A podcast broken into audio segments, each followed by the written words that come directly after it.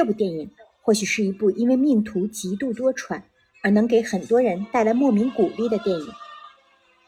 要知道，它可是被称为电影史上最倒霉的一部电影，以致它在2018年第七十一届戛纳电影节闭幕式首次播放结束后，全场观众起立，为这部历经磨难的影片鼓掌喝彩十五分钟。是的，他能与观众见面，实在是太不容易了。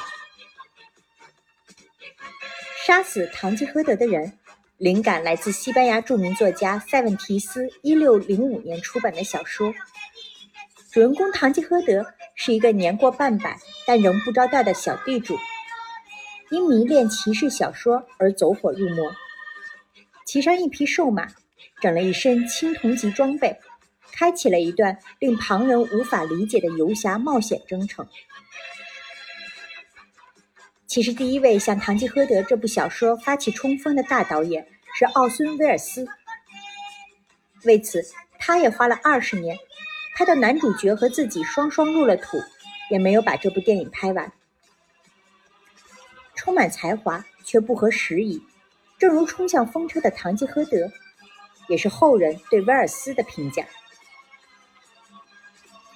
而另一个堂吉诃德，就是导出了《十二只猴子》等经典作品的特瑞·吉列姆。虽然是美国人，但吉列姆却看不惯美国的社会生活，尤其是好莱坞的做派，所以选择加入英国国籍。每拍一部电影，吉列姆几乎都要和制片厂吵上一架。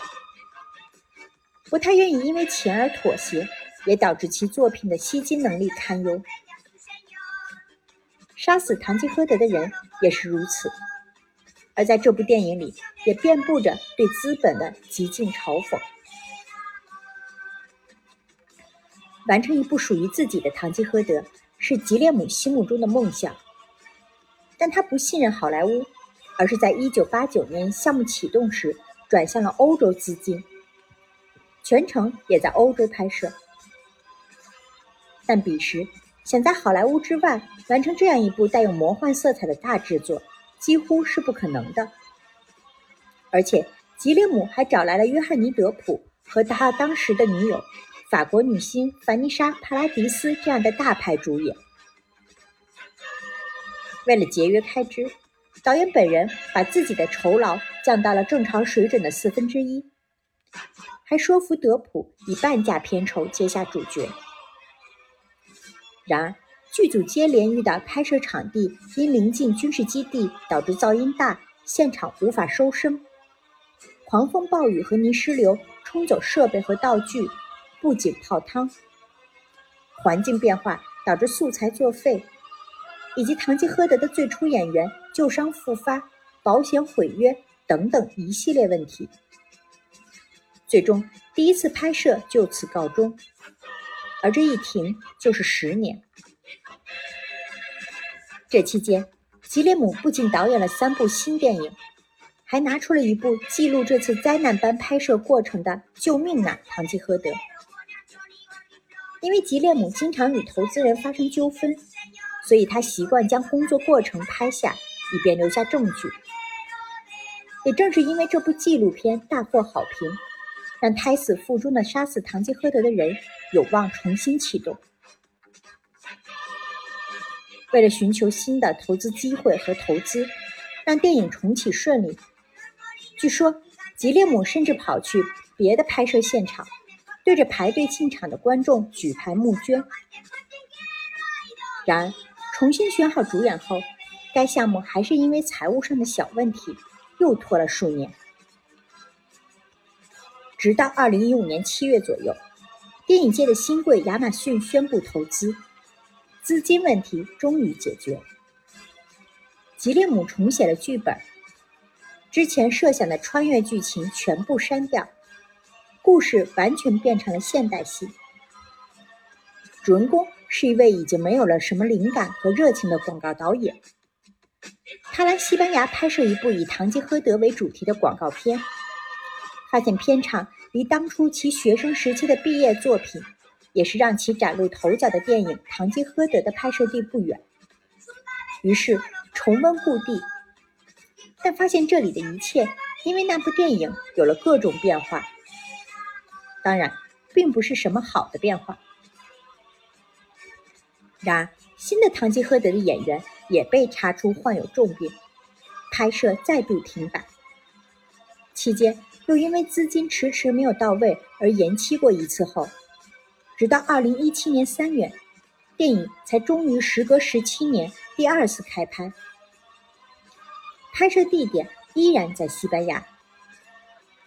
男主角两次遇绝后，变成了随后几年大放异彩的亚当·德弗莱。堂吉诃德的扮演者则成了时年七十岁的乔纳森·普雷斯。他后来因为《权力的游戏》中的老麻雀被人熟识。这已是这个角色宣布的第四位人选，而前两位。都已因病先后于二零一七年去世。这次拍摄相当顺利，三个月后电影就杀青了，但又因为和前投资人陷入了版权官司，影片也因法律程序被暂时冻结。又过了大半年，直到二零一八年在戛纳电影节上，才终于揭开神秘面纱。从最初筹划到上映，吉列姆足足耗费了二十七年时间。二十七年可以改变太多的人和事。吉列姆从正当壮年变成垂垂老矣，当年的情侣档德普和帕拉迪斯也早已劳燕分飞。如今的男女主演，二十七年前则还是小朋友。虽然从结果上看，杀死堂吉诃德这部电影绝对算不上吉列姆职业生涯中最出彩的作品，但电影本身却像是其拍摄过程以及堂吉诃德原著最贴切的注脚。表面上，影片似乎在讲一个不切实际的理想对人造成伤害的故事。无论是小说还是影片中的堂吉诃德，在逝世的那一刻，终于明白了自己的荒诞。但如今，更荒诞的现实总是能让我们感慨：有的时候，一个怀有执念和现实世界对抗的人，是多么的不可多得。随着电影的推进，曾经现实而功利的男主角开始理解堂吉诃德，并不惜冒险拯救落难的女孩。最终，他也成为了堂吉诃德，拿起剑。与幻想中的风车巨人战斗。